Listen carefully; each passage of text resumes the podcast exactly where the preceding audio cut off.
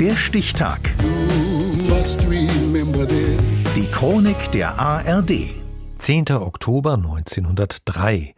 Heute vor 120 Jahren gründeten Emmeline Pankhurst und ihre Töchter einen Verband zur Durchsetzung des Wahlrechts für Frauen, die Suffragettenbewegung. Birgit Sagemann.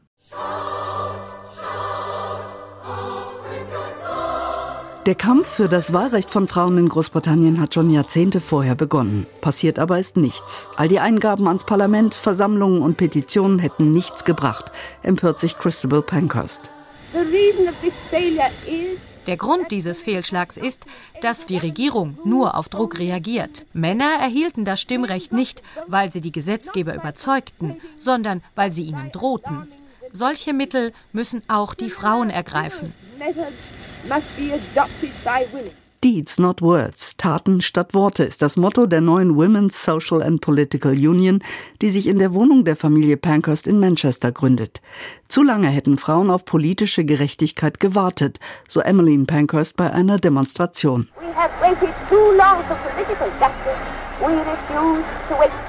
Suffragetten werden die Mitglieder der neuen Bewegung genannt, abgeleitet von Suffrage, dem englischen Wort für Wahlrecht. Lila, Grün und Weiß sind ihre Farben. Lila für die Würde der Frau, Weiß als Ausdruck der Reinheit und Grün für die Hoffnung. Beverly Cook vom Museum of London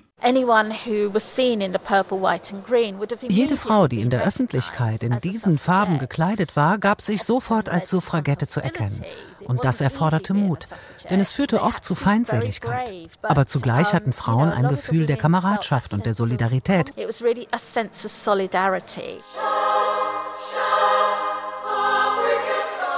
Emmeline Pankhurst und ihre Töchter Christabel und Sylvia sind klug und charismatisch. Brillante Rednerinnen, die andere Frauen begeistern können. Frauen aus allen Schichten und Altersgruppen. Frauen, die nicht länger hinnehmen, dass Männer über sie entscheiden. Frauen, die bereit sind, Gesetze zu brechen, um ihre Forderungen durchzusetzen.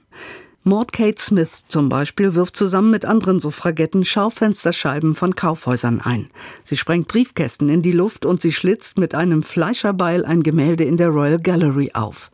Es habe sie Überwindung gekostet, das Bild zu beschädigen, erzählt sie Jahrzehnte später, denn es gefiel ihr. Aber das Beil war neu und machte genau in der Mitte einen schönen, sauberen Schnitt. Und sie sagten, es könne für 30 Pfund repariert werden. Ich habe mich natürlich riesig gefreut. Aktivistinnen wie Maud Kate Smith gibt es viele. Sie werfen Pflastersteine in die Fensterscheiben von Herrenclubs und Ministerien, ketten sich an Zäune vor dem Parlament, verätzen Golfplätze mit Säure, stecken Bootshäuser in Brand, kappen Telefonleitungen. Getreu dem Motto Taten statt Worte. Aber mit einer wichtigen Einschränkung erinnert sich Leonora Cohen 60 Jahre später. Unsere Anweisungen lauteten, wir konnten mit unserem eigenen Leben machen, was wir wollten, aber niemals jemanden verletzen.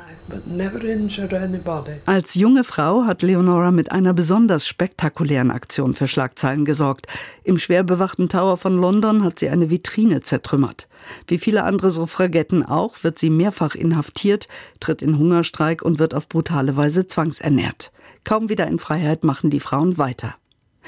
1918 tritt im Vereinigten Königreich ein Gesetz in Kraft, das Frauen erstmals das Wahlrecht gibt, zumindest wenn sie über 30 Jahre alt sind. 1928 schließlich werden Frauen den Männern im Wahlrecht gleichgestellt. Emmeline Pankhurst erlebt das nicht mehr, sie ist kurz zuvor gestorben. 120 Jahre ist es her, dass sie mit ihren Töchtern die Suffragettenbewegung gegründet hat. Der Stichtag die Chronik von ARD und Deutschlandfunk Kultur. Produziert von Radio Bremen.